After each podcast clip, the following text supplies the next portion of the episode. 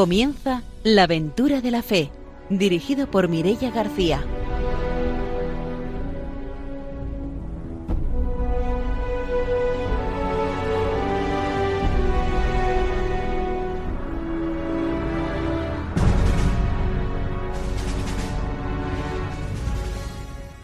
Muy buenas noches desde Radio María. Empezamos con el primer programa de la aventura de la fe de este año 2023 y empezamos deseándoles a todos un feliz año nuevo.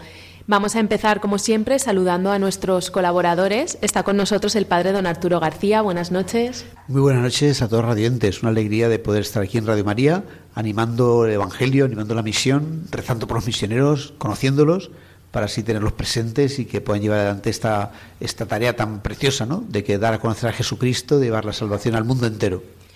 Vamos a enviarle saludos a Ramiro, a nuestro colaborador, que hoy no puede estar con nosotros aquí, pero siempre es él el que envía saludos. Hoy le enviamos nosotros los saludos a él y vamos a saludar también a, nuestra, a nuestros invitados de hoy, porque hoy tenemos aquí a una familia, una familia misionera, que son Boro y Clara, que han venido acompañados de tres de sus hijos, que son Mar, Juan Pablo y José. Buenas noches a todos, bienvenidos. Buenas, noches. feliz año nuevo.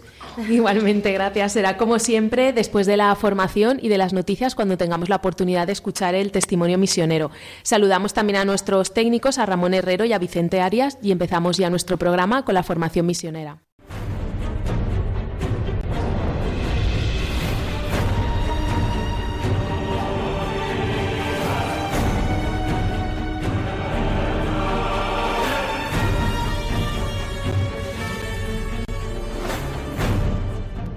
El padre don Arturo García nos trae la formación misionera. Efectivamente, estábamos hablando de cómo quiénes son los responsables de la misión, ¿no? La Redentoris Missio, que es encíclica de Papa San Juan Pablo II, y vamos hoy a hablar de los institutos de los misioneros y los institutos agentes. Es decir, cómo ellos tienen una misión especial, ¿no? aunque es toda la Iglesia la que tiene la responsabilidad de anunciar el Evangelio, pero eso se realiza en los misioneros y en los institutos que son misioneros agentes, ¿no? Para anunciar el Evangelio, pues, donde no conocen a Jesucristo. Dice el número 65. Entre los agentes de la pastoral misionera ocupan aún hoy, como en el pasado, un puesto fundamental, de fundamental importancia aquellas personas e instituciones a las que el decreto agentes dedica el capítulo del título Los misioneros. A este respecto se impone, ante todo, una profunda reflexión para los misioneros mismos que debido a los cambios de la misión pueden sentirse inclinados a no comprender ya el sentido de su vocación, a no saber ya qué espera precisamente hoy de ellos la Iglesia. Entonces vamos a ver qué es lo que espera la Iglesia de los misioneros. El punto de referencia son estas palabras del concilio. Aunque todo discípulo de Cristo incumbe la tarea de propagar la fe según su condición, Cristo, Señor de entre los discípulos, llama siempre a los que quiere para que lo acompañen y para enviarlos a predicar a las gentes por lo cual, por medio del Espíritu Santo que distribuye los carismas según quiere para común utilidad, inspira la vocación misionera en el corazón de cada uno y suscita al mismo tiempo en la Iglesia institutos que asuman como misión propia el deber de la evangelización, que pertenece a toda la Iglesia. Se debe pertenece a toda la Iglesia, pero los institutos misioneros son los que la acogen y la realizan. Se trata pues de una vocación especial, que tiene como modelo la de los apóstoles, se manifiesta en el compromiso total al servicio de la evangelización. Se trata de una entrega que abarca toda la persona y toda la vida del misionero, exigiendo de él una donación sin límites de fuerzas y de tiempo. Quienes están dotados de tal vocación, enviados por la autoridad legítima, se dirigen por la fe y obediencia a los que están alejados de Cristo, segregados para la, para la obra a que han sido llamados como ministros del Evangelio. Los misioneros deben meditar siempre sobre la correspondencia que requiere el don recibido por ellos y ponerse al día en lo relativo a su formación doctrinal y apostólica. Es decir, claro, todo el mundo somos misioneros. Recuerda mucho el Papa, eh, Papa Francisco, ¿no? Es decir, discípulo misionero, bautizado misionero.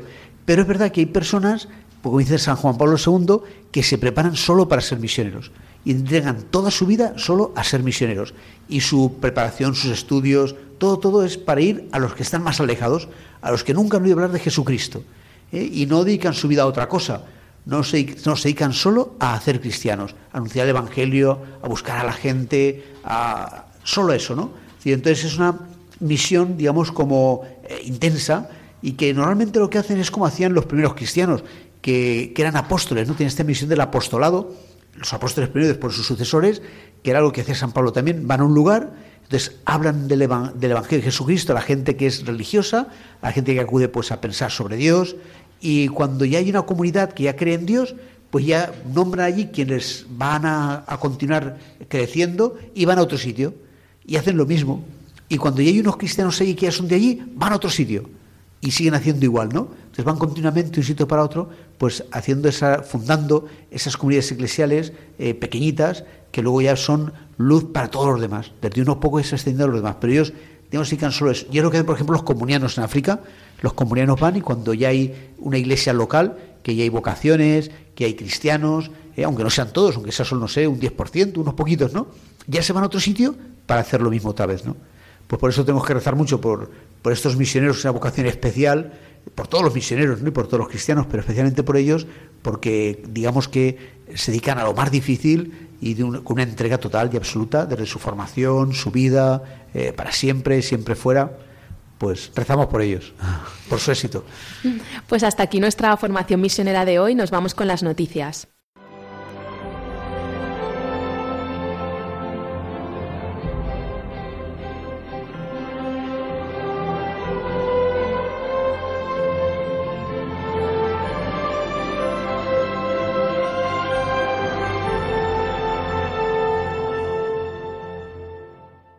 Hoy tenemos dos noticias. La primera es sobre la infancia misionera, que sabéis que el 15 de enero se va a celebrar esa jornada de la infancia misionera y ya se puede visitar la web y acceder así a los contenidos y materiales que ayudarán a los más pequeños a vivir con espíritu misionero. Tanto la Navidad como la próxima jornada de la infancia misionera del 15 de enero, que lleva el sugerente lema Uno para todos y todos para él. Se trata de una página web cargada de contenidos con la sección Conoce lo que hacemos. Se puede tener una amplia, visión a través de los proyectos ya desarrollados de la labor que lleva adelante la obra pontificia de la infancia misionera. Niños de Tailandia, Papúa Nueva Guinea o Kenia se han beneficiado de la cercanía y solidaridad de otros niños del mundo, porque en infancia misionera se sigue la máxima, los niños ayudan a otros niños.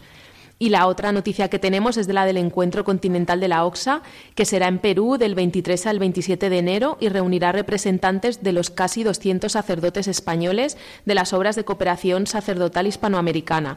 En la actualidad hay cerca de 200 sacerdotes repartidos por todos los países de América Latina, incluido Estados Unidos. El país con más sacerdotes españoles, Fidei Donum, como se conoce a estos sacerdotes que no pierden la vinculación con su diócesis de origen en España, es Perú, con cerca de 50. Y la diócesis con más sacerdotes misioneros vinculados a la OXA es Toledo, que tiene 24. Estos sacerdotes tienen encargos pastorales de toda índole, parroquias, colegios, seminarios, hospitales. También hay obispos que marcharon como sacerdotes a algunos de estos países y la Iglesia les pidió asumir la responsabilidad pastoral de algún vicariato o diócesis.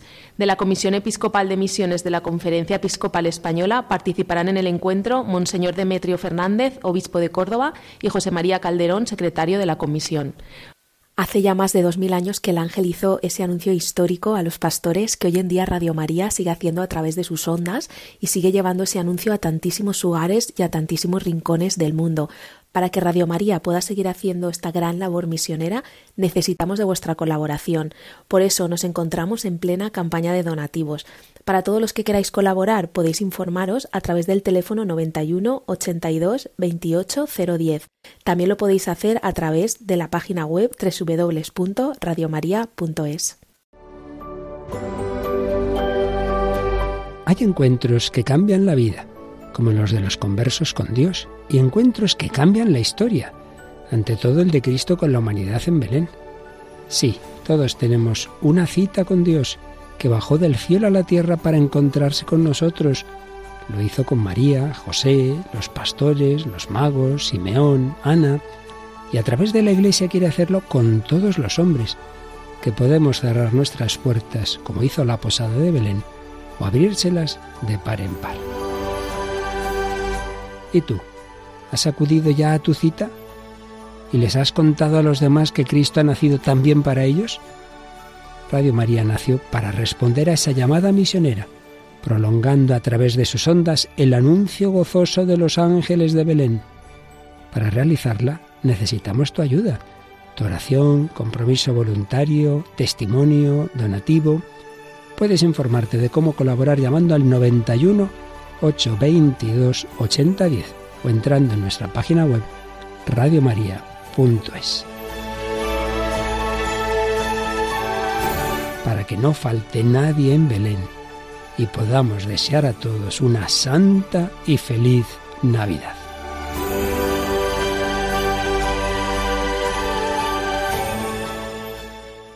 Pues hasta aquí nuestras noticias misioneras de hoy y ahora vamos a dar paso a la entrevista.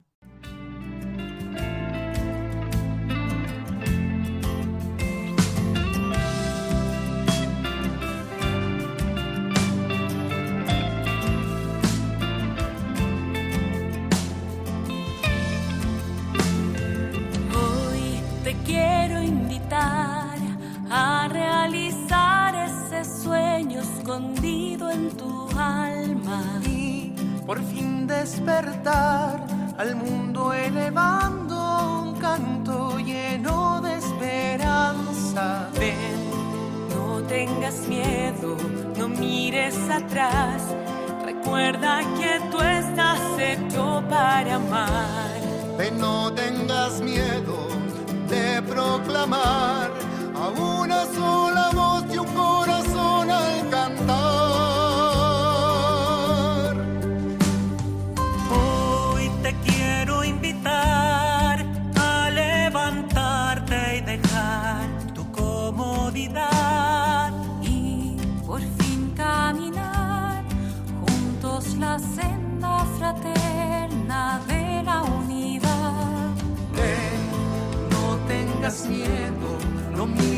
atrás, recuerda que tú estás hecho para amar. Ven, no tengas miedo de proclamar a una sola voz y un corazón al cantar.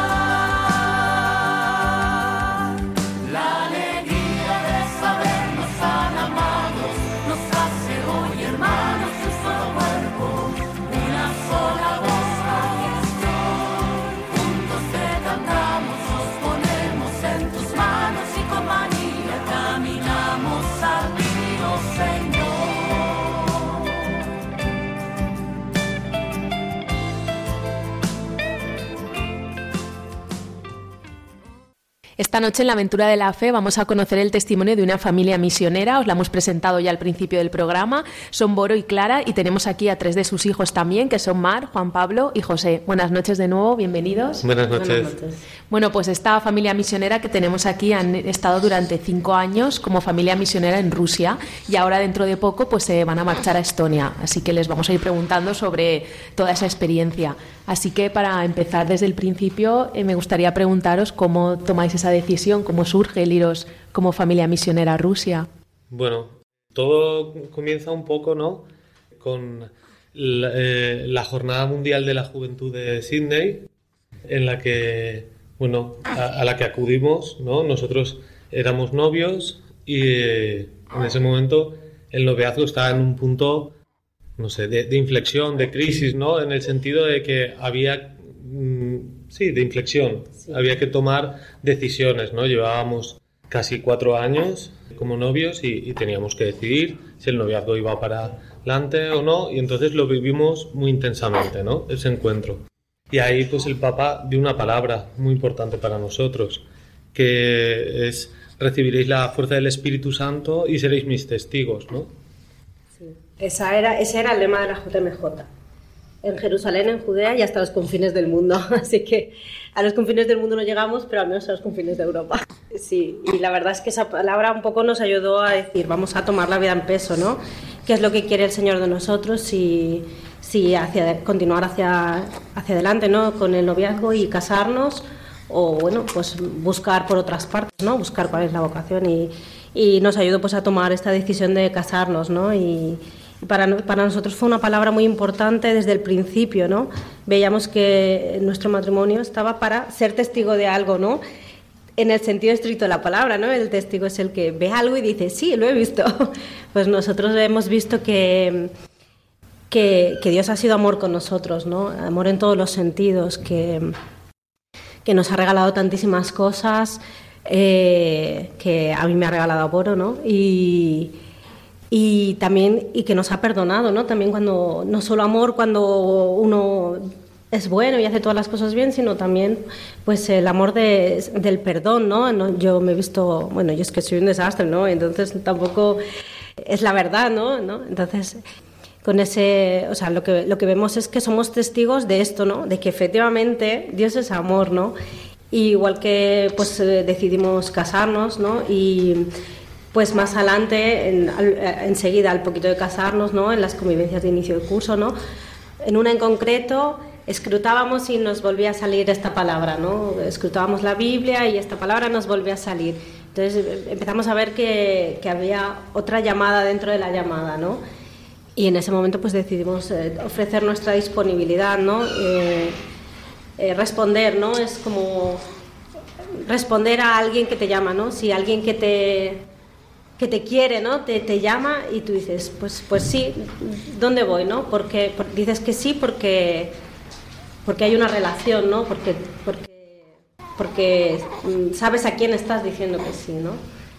Y nada, por cuatro años nos estuvimos levantando, pero pues no, no nos parecía que la cosa no iba hacia adelante, ¿no? Y, y en el quinto año dijimos, lo hablábamos y decíamos, bueno, pues si esto no es lo nuestro, no pasa nada, ¿no? no o sea, nosotros estamos súper felices con nuestra vida, nos encantan nuestros trabajos, Boro trabaja en un centro de, de, menores. de, acogida, y yo trabajaba en un centro de atención temprana.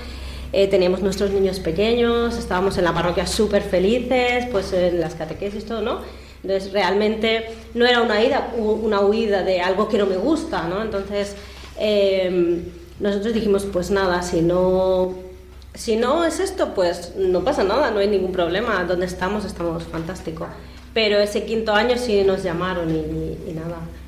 Y allá que fuimos a, a, la convivencia de familias y salimos para eh, Moscú. Sí, salimos en sorteo para, para Moscú y, nada. Y ese, eso fue en mayo, marzo, marzo y en eh, finales de agosto estaba eh, llegando yo para buscar casa y, y luego pues eh, los comienzos fueron un poco complicados a nivel de documentación por eh, problemas de visados y tal, y, pero luego poco más tarde llegaron ellos. y nada, así surgió todo, así, empezó. la aventura. Y después de esa llegada allí, ¿cómo fue? ¿Fue complicado adaptaros al país y todo eso? Hombre, es verdad que mm, el primer tiempo es un tiempo de silencio, porque no sabes el idioma, entonces no puedes decir nada.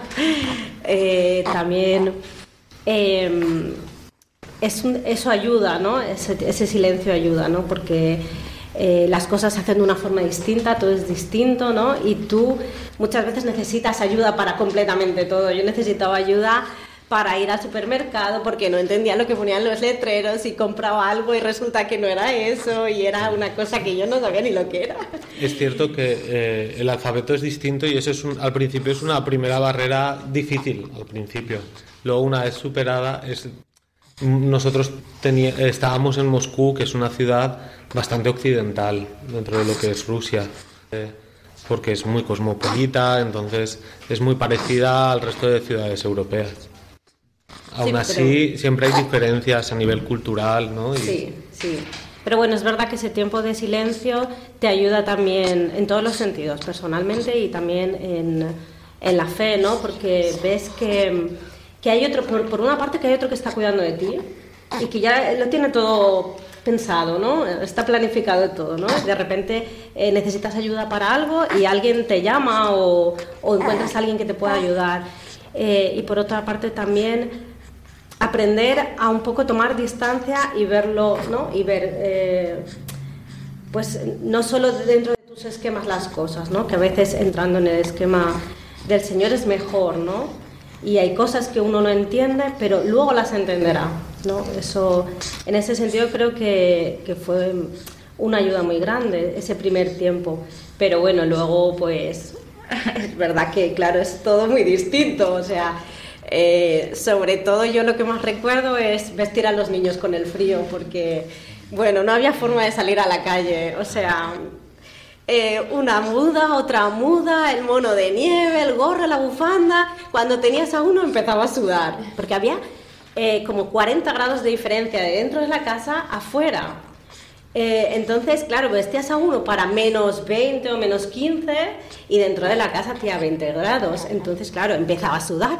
Vestías a uno, vestías a otro y el otro ya estaba sudando y entonces el otro te decía pipi y tú decías no. Y pasaba toda la mañana para conseguir salir de casa hasta el parque y cuando llegábamos abajo al parque decía, uy, si ya es la hora de subir, que hay que comer. Entonces, eh, hacerse un poco a todo eso. Sí, pero vamos, casi todas las cosas son cosas bastante normales de estar por casa, que y, y, hemos estado siempre muy sostenidos por el Señor y hemos podido ver que allí siempre teníamos una muestra de que el Señor es nuestro Padre y iba por delante de nosotros, ¿no? Que, que eh, muchas veces surgía un problema y la misma tarde surgía una solución que nosotros no habíamos pensado, ¿no? Incluso a veces al revés, primero la solución y luego el problema. a veces te llegaba un dinero que alguien te decía, oye, te mando no sé qué para no sé cuántos, o porque he pensado que fue el cumpleaños de no sé quién y tú decías, ah, qué bien, ya te estás haciendo la idea en que lo ibas a gastar y de repente te llega una factura o algo que no te esperabas, o un niño se ponía enfermo y dices, ah, era para esto, me enviaste primero la solución y luego el problema. o sea que sí.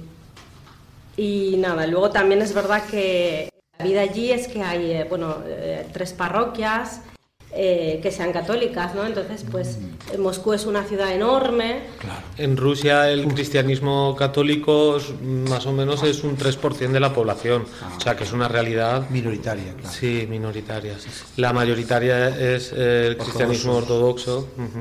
Y luego pues tienen otras, eh, otras religiones que también tienen mucha presencia, el islam, el budismo y el judaísmo también. Y entonces nosotros también, eh, la misión a la que íbamos es una misión muy sencilla. Íbamos a formar parte de una misión gentes en la que varias familias se juntan para vivir eh, eh, en comunión, ¿no? En una iglesia pequeñita con, un sacerdote y, vivir la fe allí. Sí, un poco como, no sé, pues en lo, en lo, en lo oculto, un poco, ¿no? En lo cotidiano. Eh, como Jesús de Nazaret, yo pensaba, ¿no? O sea, porque no es verdad que no hacíamos grandes cosas allí el proselitismo pues está, está prohibido, no está permitido. Ah, sí, ah, no puedes ah, invitar a otro que se convierta abiertamente, una cosa así. Abiertamente no. claro. Bueno, si Tienes alguien que se acerque, que tal, y que luego a lo mejor quiera. Con un poco de Pero no como ir por ahí. Ah, sí, sí. Entonces, eh, es una cosa que, que, es muy en lo oculto, ¿no? claro. Eh, luego sí que es cierto que el Señor nos ha regalado también poder catequizar y poder hacer cosas ¿no? que no nos esperábamos eh, y, y, que ha sido una gracia. Pero sí, en principio es algo muy sencillo, muy en lo oculto. Sí que es cierto que es algo que igualmente interroga a la gente, ¿no? porque ven una familia eh, grande de españoles en un barrio de la periferia de la ciudad porque estábamos en Moscú, pero no estábamos en, el centro, no está la plaza roja. Y, eh, Moscú es una ciudad muy grande, ¿no? Y la periferia está muy lejos del centro. Y entonces mm, eso hace que la gente se interrogue, ¿no? Y al final acabas dando tu experiencia eh, igualmente porque te preguntan ellos, ¿no? Entonces eso no, no, está considerado proselitismo allí. Sí, Una cosa es claro. ir dando... Adrede por las casas y tal y otras cosas Exacto. Pero sí que habrá gente a lo mejor que su familia era católica y antes y a lo mejor se les ha enfriado la fe o pueden... Claro, sí, sí, sí. Bueno, encontrar a esas personas tampoco sea tan fácil, claro, porque allí pues... Claro. Sí, bueno, también las hay, también las hay, y hay católicos, bueno, hay, hay una comunidad de cristianos pues eso, es pequeñita, pero es como una perla preciosa, la vale, verdad. Para cuidar, la verdad, y todo también. Sí, sí. La verdad es que sí. porque dices, por ejemplo, para ir a misa, pues son dos horas de, transporte público. Uh, dices, madre mía, dos horas ir y dos horas volver. Así que todo lo que echar el día. Exacto, es echar el día. Sí, sí. Y para encontrar trabajo vosotros también, a lo mejor ahí, pues, o, no podríais porque a lo, que yo te decía que, que, el Señor siempre tiene la, la respuesta, ¿no? eh, eh, cuando salimos a sorteo para Moscú, sí, sí. ¿vale? Eh, nos dijeron que, bueno, eh, normalmente es complicado, ¿vale? Pero que luego el Señor puede hacer lo que quiera. Sí, sí. sí. Y, pues nada, resulta que yo tenía una familiar que ni conocía ah. realmente, porque es una eh, sobrina tercera de mi madre. Ah, sí, sí, sí, sí. Que estaba allí, eh, que estaba allí eh, también porque ya es de Memores Domini DCL y, y, la habían enviado allí, ¿no? Ah. Y hablando con ella un poco para informarnos, porque dije, mira, ya de entrada me pareció muy, un regalo, ¿no? Un guiño del Señor. Decir, tengo a alguien allí que aunque no conozco de primera persona, ¿no? Pero tan lejos, pero, la familia se, hace cercana. Y hablando con ella, eh, pues nos dedicamos a lo mismo, ¿no? Ella es filólogo hispánico, yo también, y me dijo, no, es que estamos buscando a alguien para que trabaje con nosotros. Bueno. Y ya a raíz de ahí, claro, el poder tener el visado laboral, todo, eh, fue muy sencillo. Eh, ¿Para dar clase de español o...? Para dar clase de español, sí. Mm, claro, además con saber español ya, pues más o menos... Claro, sí, con ser español, pero bueno, como era en una universidad, eh, una universidad pequeñita, pues era necesario ser filólogo, ¿no? Entonces, yo, eh, pues ya te digo, el Señor te hace guiños y tú piensas que ha sido un sorteo y que es algo del azar y en realidad no, eh, ahí no está el azar, está el dejar las cosas a, que sea realmente la voluntad del Señor. Y, entonces luego eh, yo he podido trabajar, pero como mi visado era de profesor de español, siempre de profesor de español. Ah, sí, sí. sí, pero... bueno, que hemos visto que el Señor nos ha ido, o sea, nos ha llevado allí, ¿no? Que, que ha abierto el camino y ha abierto las puertas, o sea, va confirmando, no es una cosa de una llamada y ya está, sino que cada no es algo que nos hemos vuelto locos y nosotros... Claro, claro. Lo único que luego sea, cuando aprendiese ruso sea más fácil, ¿no? Para también sí, dar clase para todos. Sí. Claro, de entrada ya, es fácil porque, claro, doy clases de español y al principio pues daba a cursos que ya tenían experiencia. Pero luego, según fui aprendiendo el ruso, pues fue más sencillo. A los primeros cursos también poder dar clases, claro. Claro. Muy bien. ¿Y cómo fue ese cambio para los niños de llegar allí a este país? Hombre, los niños, eh, en aquel momento teníamos tres, Mar era muy pequeñita, era, tenía un añito, y Gabriel y Juan Pablo también eran bastante pequeños, tenían... Cinco o seis años Gabriel y, Juan Pablo, cuatro.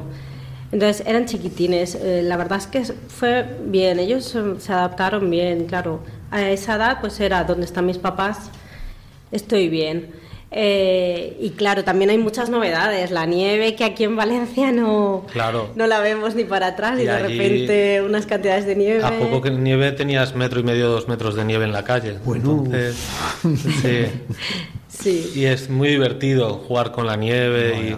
Eh, pero bueno, también tuve eh, momentos más difíciles ¿no? de, a la hora del de, colegio, no saber ruso, por supuesto. Ir al cole. Al principio.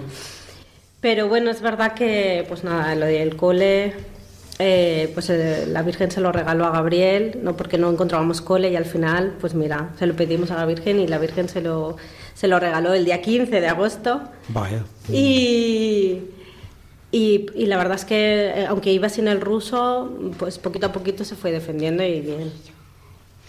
Pues nos vamos a hacer una pausa y volvemos enseguida para seguir escuchando el testimonio misionero.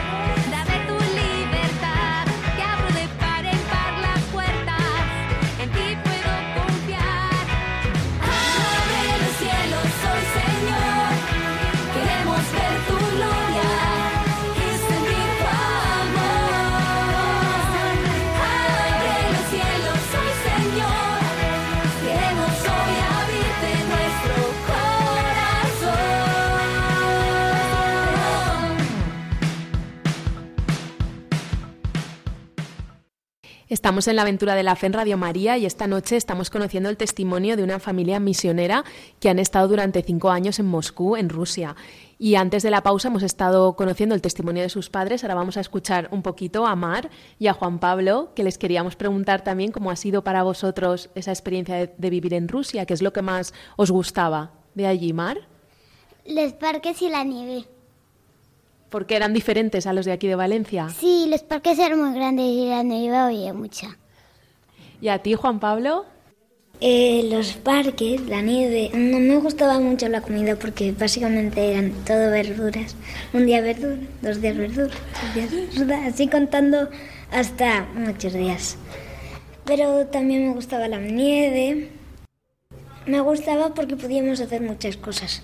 También me gustaba que hubiese parques cerca, porque había mucho, teníamos uno delante, uno detrás y uno a un lado. Entonces eso me gustaba mucho.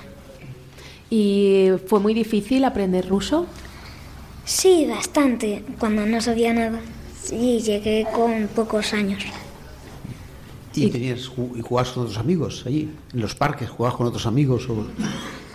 Jugar con mis amigos, a ver, no eran amigos, eran solo gente que venía, a veces jugaba con el vecino, pero generalmente no eran juegos muy tranquilitos ni muy agradables, eran más de pelea de nerf o algo así. Muy bien. ¿Y, y, y cómo podías eh, jugar cuando hacía frío, abrigado y todo? ¿Se podía jugar también? Se podía jugar, pero normalmente jugábamos con mis hermanos al escondite porque no se podía andar mucho. Entonces, pilla pilla jugábamos, pero no mucho porque andabas mm, andabas como un bebé que aprende a andar porque con el chaleco todo, todo, todo, todo. Claro, era difícil. Oye, ¿y, y os acordaríais de decirnos alguna cosa en ruso? Yo sí, solo Privet significa hola. Ah, muy bien. ¿Y sí, tú. Gabri- eh, Juan Pablo? Eh, me sé muchas, pero es que no sé cuál decir. No me acuerdo de... Kachila. Ah, sí, Kayela es ¿cómo te llamas? Anda, qué bien. Ah, sí, sí. No, es como estás. bien, bien.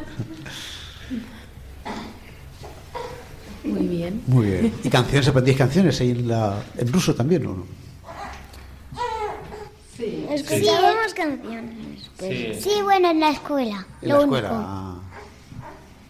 En la, La tele ya- se dan muchas canciones. La tele ya en español. Sí, claro. no hacíamos educación física porque básicamente cuando íbamos al cole había un momento especial donde ponían una canción de, de hacer deporte y luego nos íbamos a educación física, que es totalmente distinto, que era como el entrenador parecía un hombre de guerra, no sé. Ah, sí, sí. Oye, y ahora que estáis aquí en Valencia, cuando le contáis a vuestros amigos que habéis estado viviendo en Rusia, ¿qué os dicen? Pues nada. Nada. Nos dicen, dime, dime palabras de ruso y yo les digo, privet, hola, y me dicen, otra, mm, Yo- digo otra, otra, otra, otra, otra, yo hasta les- que no me sé más. Yo, yo solo les digo las cortitas, que son las que me acuerdo. Ah, muy bien. Muy bien. Porque cuando ibais a la iglesia, eh, ¿rezabais en ruso también o rezáis en español? A veces en días especiales hablábamos en español, pero en general en ruso. Ah, en la iglesia también, sí, sí. sí. Yo cuando hablaban en ruso no entendía nada. Vaya, claro, claro. Hasta que aprendiste, ¿verdad? Sí. En la iglesia, claro que sí. Entonces sí que aprenderíais el Padre Nuestro en ruso, claro. Poco a poco, ¿verdad? Sí. Yo solo, yo solo sabía hablar. Sí. Ah, solo se les en ruso, claro.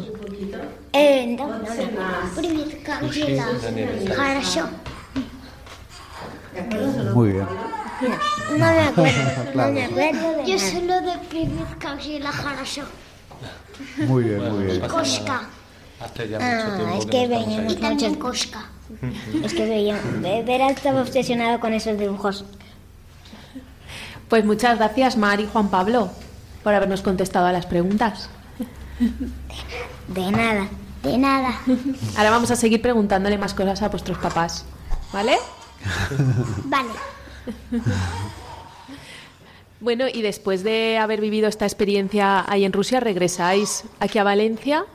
Sí, llegamos en junio, no, en julio de 2021 y eh, nos encontramos la situación que no podíamos volver a Rusia por un cambio en las leyes eh, de inmigración y eh, hacía que fuese prácticamente imposible volver con hijos, ¿no? Eh, debido a que unos mínimos salariales muy altos y que no podíamos cumplir. Y entonces, pues nada, vimos de esperar un, tiempo para ver qué sucedía y discernir que, cuál era la voluntad del Señor. Y, bueno, mm, tiempo después nos eh, propusieron, eh, para ayudarnos también a, discernir, volver a la convivencia de familias, eh, porque también estaban invitadas todas las familias que estaban en Rusia, en Ucrania, y, que habían estado en China. Eh, y bueno, eh, se nos eh, invitó a, a,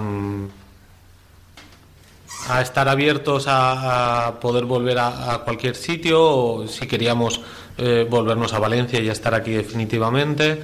Y, y bueno, fue todo un proceso, ¿no? Estuvimos discerniendo durante bastante tiempo y y nada, eh, decidimos que, bueno, lo que queremos es hacer la voluntad de Dios y que nosotros, la verdad es que seguimos sintiendo esa llamada.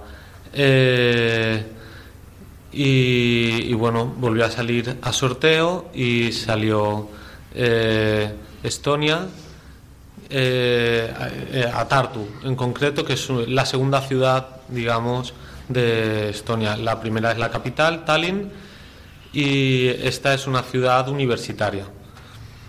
Y, bueno, la verdad es que muy contentos, también lo hablamos con los niños, con, los más mayores sobre todo, eh, y aunque eh, a veces supone para ellos también un, un, conflicto, ¿no? porque por un lado sí que están dispuestos, pero por otro lado, pues llevan un año y medio aquí y, estar aquí, echar raíces, ¿no? Para eh, volver a, dejarlo, pues a veces puede ser complicado también para los adultos.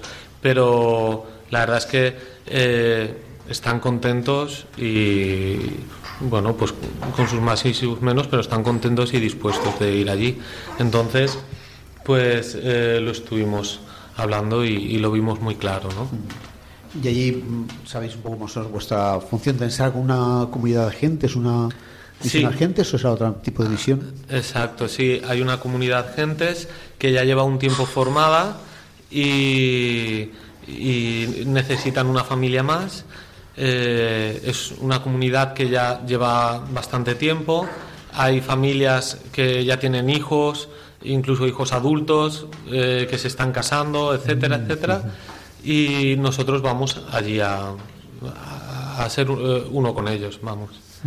Y bien, la verdad es que sabemos cosas que nos han contado, tampoco sabemos muchísimo, pero eh, poco a poco, una vez lleguemos, pues eh, me imagino que iremos integrándonos en todo esto. ¿Y allí el idioma será otro distinto o es ruso Pues Estonia tiene como idioma oficial el estonio y también el ruso, porque eh, a raíz de formar parte de la Unión Soviética, eh, el idioma oficial era el ruso, ¿no? Y eh, por lo que tengo entendido, casi toda la población de 40 años para arriba habla el ruso o tiene conocimientos de ruso y luego las generaciones más jóvenes sobre todo lo que hablan es el estonio, aunque hay, ciudades donde la mayoría de la población hablan ruso.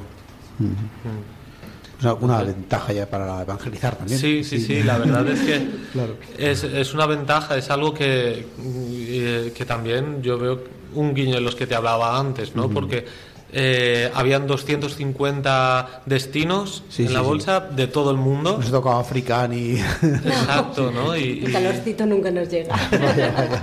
Es verdad. Porque esto de más al norte, más frío o igual. Más o menos igual. Sí, en teoría las temperaturas son un poquito más altas, pero hay más humedad. Ah, Entonces... una cosa por otra. Hmm. Para estar cerca del mar, ¿no? Pues. Sí, claro. Es distinto, sí. ¿Y vosotros recomendaríais a otras familias que vivieran también la experiencia de ser familia misionera? si es su vocación, por supuesto. Claro, si el o sea, Señor les llama, claro Al que final sí. lo mejor es hacer la Lo mejor voluntad es hacer la voluntad de Dios, sí. Eso Lo sí. demás es que es que puedes eh, ir a- al sitio más humilde del mundo y, y ser feliz porque lo que estás haciendo es la voluntad de Dios eh, o al sitio más con más lujos. Y, y- y si no es la voluntad de Dios lo que estás haciendo ser un desgraciado. Si es que y, y esa es mi experiencia. Yo, de hecho, hoy lo hablaba, hoy no, ayer lo hablaba con, con Gabriel, con el mayor, ¿no? Que mm, eh, yo recuerdo la, la época de la pandemia que, que la vivimos allí y la recuerdo con mucha felicidad, ¿no? Yo, mm, eh, estando en casa, sí, con sufrimiento, por supuesto, pero eh, como un vivir todo tiempo eh, pues acompañado del Señor, ¿no? Y, que nos hacía muchos regalos. Eh, entonces, pues si eh, no sé, el Señor, no sé, yo lo he experimentado muchas veces, de, que mm, del sufrimiento de la muerte saca la vida, ¿no? Y, y se, se, se ve en este tipo de cosas también. Entonces, más que recomendar a alguien irse de familia en misión o no, le, le recomendaría no tener miedo a hacer, a estar dispuesto, a estar abierto a hacer lo que el Señor quiera. Porque además es que cuando tú te ocupas de las cosas del Señor, el Señor te- se ocupa de las tuyas, ¿sabes? Y, y claro. tienes deseos que piensas que son imposibles y que el Señor te los va a cumplir.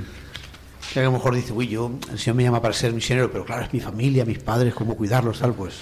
También el Señor padre se de tus preocupa de hijos. ellos, pero claro. También Ay, se- bueno. Dios se preocupa de los padres también, ¿no? Y puede uno ser misionero y que Dios se preocupe de tu familia. Sí, es y- verdad que el ciento por uno siempre lo ves, siempre, siempre. Eh, en cosas pequeñas, en cosas a veces materiales y también a veces, eh, muchas veces es más importante en cosas espirituales, ¿no? En guiños que siempre te hace el Señor. El ciento por uno siempre está, siempre. Eh, los niños, pues es verdad que dejan aquí a su familia, pero allí, por ejemplo, pues es verdad que también estaban muy cuidados. Tenían tíos, tías, abuelos, abuelas, que se los enseguida les llevaban caramelitos, chocolatinas, les hablaban, les preguntaban. Bueno, eran unos consentidos Ah, y totales. otros niños, a lo mejor también, ¿verdad? Que, otros niños, ¿no? De la familia, para jugar con ellos o para. Eh, bueno, en este caso mm, No no, había muchas, Ah, pero, mm, pero bueno, había niños en el cole, había niños en el barrio, los vecinos. ¿Y os habéis encontrado a veces con gente que os haya dicho que, que no entienda, ¿no? Decir, bueno, os vais con vuestros hijos a un sitio tan lejos. Sí, claro. sí, es verdad. Yo entiendo que desde fuera eh, es difícil de ver, es también entrar eh, en la perspectiva de que Dios es tu Padre, ¿no? Después de que lo has visto tantas veces en cosas concretas en tu propia en tu propia vida, ¿no? Yo lo he visto, vamos, mil veces. Em, entonces, entrando en esa perspectiva, también sabes que también es padre de, tus hijos y que no, no es una cosa solo nuestra, ¿no? Es para todos. Eh, él cuenta con todos nosotros, no solo cuenta con Boro y con Clara, sino que cuenta con Mar, con Gabriel, con Juan Pablo. Y además es que luego ves que tantas veces ellos hacen mucho más que, que tú, ¿no? Eh, y que precisamente esa luz eh, es- que esperemos es- que, que esperemos que sea así, que seamos, ¿no? O eh, es porque somos una familia, ¿no? No, no tendría sentido sin ellos. Está Eh, una cosa que nos pasaba muy a menudo allí es que, que la gente por la calle nos, nos daba la enhorabuena por, por nuestros hijos, ¿no? Por nuestra familia. Y, y pues eso, es, la familia completa. mucha gente nos paraba y nos decía, ¿sois ricos? ¿Cómo ricos? Sí, porque eh, cada hijo es un tesoro que el Señor te da. Nos, nos ha pasado muchísimo, gente de a pie que te paraba y te decía eso. Está claro que, por lo que decíais de, si hay gente que no lo entendía, que eh, irte a un sitio nuevo que no tenías pensado ¿no? Y, y ver cuál es la voluntad del Señor puede suponer sufrimiento y el sufrimiento hoy en día es algo que puede escandalizar a mucha gente Y mm, dejar expuesto a tus hijos a ese sufrimiento es algo que mucha gente no, no entiende, ¿no? Pero al final es, es, que es algo inevitable el sufrimiento. Claro. Yo puedo estar aquí y, y, que le venga una enfermedad a uno de mis hijos y cómo le evito ese sufrimiento. Claro, no. Es imposible. Está ahí y además no Sí. solo está, sino que también eh, el Señor sabe sacar cosas buenas de ese sufrimiento eh, y, da, y da fruto, ¿no? Claro, confiando en Dios sabes que, que Dios te va a cuidar de todas formas y estés donde estés. Claro, es entrar en la dimensión de, de aceptar que, eh, o sea, Dios existe o no existe. Si existe es bueno y es tu padre. Claro. Entonces, eh, o te fías o- de esto o no te Exacto, fías. Claro, sí. sí. Y luego la experiencia es que han estado bien, o sea que Pues sí, obviamente algunos sufrimientos ha habido, pero siempre es verdad que también Otra cosa buena. ha sí, tenido, han tenido claro. consuelos, han tenido y, se- y sobre todo, eh, pues nosotros no les tenemos que explicar que Dios es su padre, ellos lo saben, Lo ven, claro. lo han visto, lo han vivido, ¿no? Esa experiencia. que Jesús ha ido conmigo en mi primer día de cole porque no tenía, no conocía a nadie más y era el que estaba conmigo porque yo no podía hablar con nadie más, ¿no? Y, y ellos eh, son experiencias, ¿no? Es Claro. una fe vivida que yo espero que Y otros irán allí por otras cosas, por otras razones, pues vosotros vais por una razón pues, Claro. más profunda y más de futuro, ¿no? No vais porque soy, no sé, de la embajada o de no sé qué o de tal, ¿no? Pues Sí, de hecho a la Claro. gente le llamaba la atención porque, claro, bueno, te preguntaban, pero ¿y vosotros en España que trabajabais o no trabajabais? ¿Estabais en el paro como pensando, a lo mejor han venido aquí a prosperar, ¿no? No, nosotros trabajábamos, tenéis trabajos en España y venís aquí. Sí, sí, nosotros... eh, cuando ya estás un rato hablando podías decir, nosotros ayudamos en la iglesia o eh, pues somos eh, voluntarios o misioneros, tal. Eh, pero se, se lo preguntaban, ¿no? ¿Qué es lo que estáis haciendo vosotros aquí? Porque ellos ven que un extranjero llega y normalmente si son eh, eh, de los que trabajan en empresas, sus hijos no van a un colegio normal, Normal, claro. sino A que van a un college, a un claro. Caxton, a un, Sí, otras sí. cosas, no viven en ese barrio, Claro. eh, ni, ni compran en sus supermercados, ¿no? Y, ellos veían que nosotros sencillamente hacíamos lo mismo que ellos. Íbamos al mismo cole, al mismo centro de salud, al mismo supermercado y llevábamos un carro grande doble gemelar y era verde fosforito. Y en el, en el barrio enseguida nos, nos ficharon los, los extranjeros, los españoles del carro verde. enseguida... ya os conocían. Sí, no, no, no se acercaban pero a nosotros mucho Pero al principio, pero sabían que estábamos quiénes ahí. claro. Y poco a poco es verdad que con el tiempo, porque es verdad que el carácter de ellos es más introvertido, pero con el tiempo se iban acercando porque les interrogaba esa presencia, ¿no? Sí. Y eh, justo antes de irnos, un poquito antes de irnos, un, un día en el parque un hombre se acercaba a Boro y le preguntó, que esto es un poco raro, ¿eh? porque es verdad que no son muy de ponerse a hablar, ¿no? Así porque sí, pero... eh, y le decía, pero... eh, en, en Occidente, en Europa se está muy bien, porque está esto, porque está lo otro, porque está... Y bueno, decía, ya, pero aquí también es- tenéis esto y tenéis lo otro, y fíjate, eh, es verdad que nosotros vemos que la fe allí es una fe muy vivida hacia adentro, ¿no? Muy, muy profunda, muy rica. Tú ves a la gente que va con... em, no son Rosario, rosarios, ah. son... no, se llaman de otra forma, eh, sí. pero son para pasar cuentas, haciendo una oración del corazón. Ah, sí, sí, se santiguan, tienen muy Con el ruso, alguna cosa así de, de estilo, sí, sí. Exacto. Eh, y to- pues Boro le, le hablaba de todas las cosas buenas que tiene, que tiene Rusia, ¿no? Y el hombre le dijo, veo, veo que, que quieres a Rusia. y Boro le dijo, sí, claro. Dijo, bueno. muy bien, pues a ti habría que darte la nacionalidad. claro.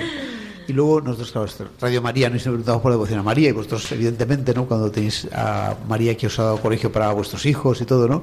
Pero pues allí también la gente, no sé, tiene devoción por la Virgen María, o otros también en la Iglesia Católica allí, pues, eh, no sé, ahí también el costumbre de rezar el rosario, tiene una devoción a la Virgen, no sé cómo lo... Yo creo que sí, sí. Hay devoción al rosario.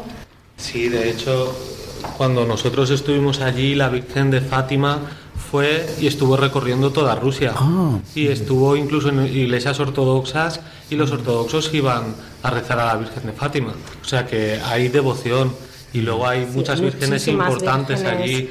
Ortodoxas también. Y eh, eh, bueno, la iconografía rusa sobre la, la Virgen es muy extensa y Sí. tienen eh, eh, iconos muy muy peculiares. Está la Virgen de Kazán, está eh, hay una Virgen que tiene eh, que es a mí me, me, parece muy curiosa, que es una Virgen con tres manos, porque San Juan Damasceno le cortaron un, una mano para ah. para que no pintase iconos, porque evangelizaba pintando iconos, y él le pidió que le devolviese, no para él, sino para poder seguir evangelizando, eh, que le diese una solución. Y eh, estuvo rezando y se despertó al día siguiente con una mano. Sí, sí, como el cojo de Calanda con el pie, pues este es con la mano. exacto. Y, o sea que sí, sí, hay mucha devoción por la Virgen. Y por eso él dibujó a la Virgen con tres manos. Sí. Ah, qué bueno.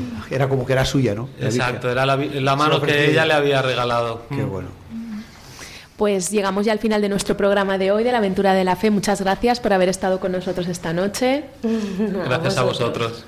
Y les recordamos que en la aventura de la fe volveremos dentro de 15 días. Mientras tanto, nos pueden escribir al correo electrónico la aventura de la fe y también nos pueden encontrar en las redes sociales, en Twitter y en Facebook. Buenas noches.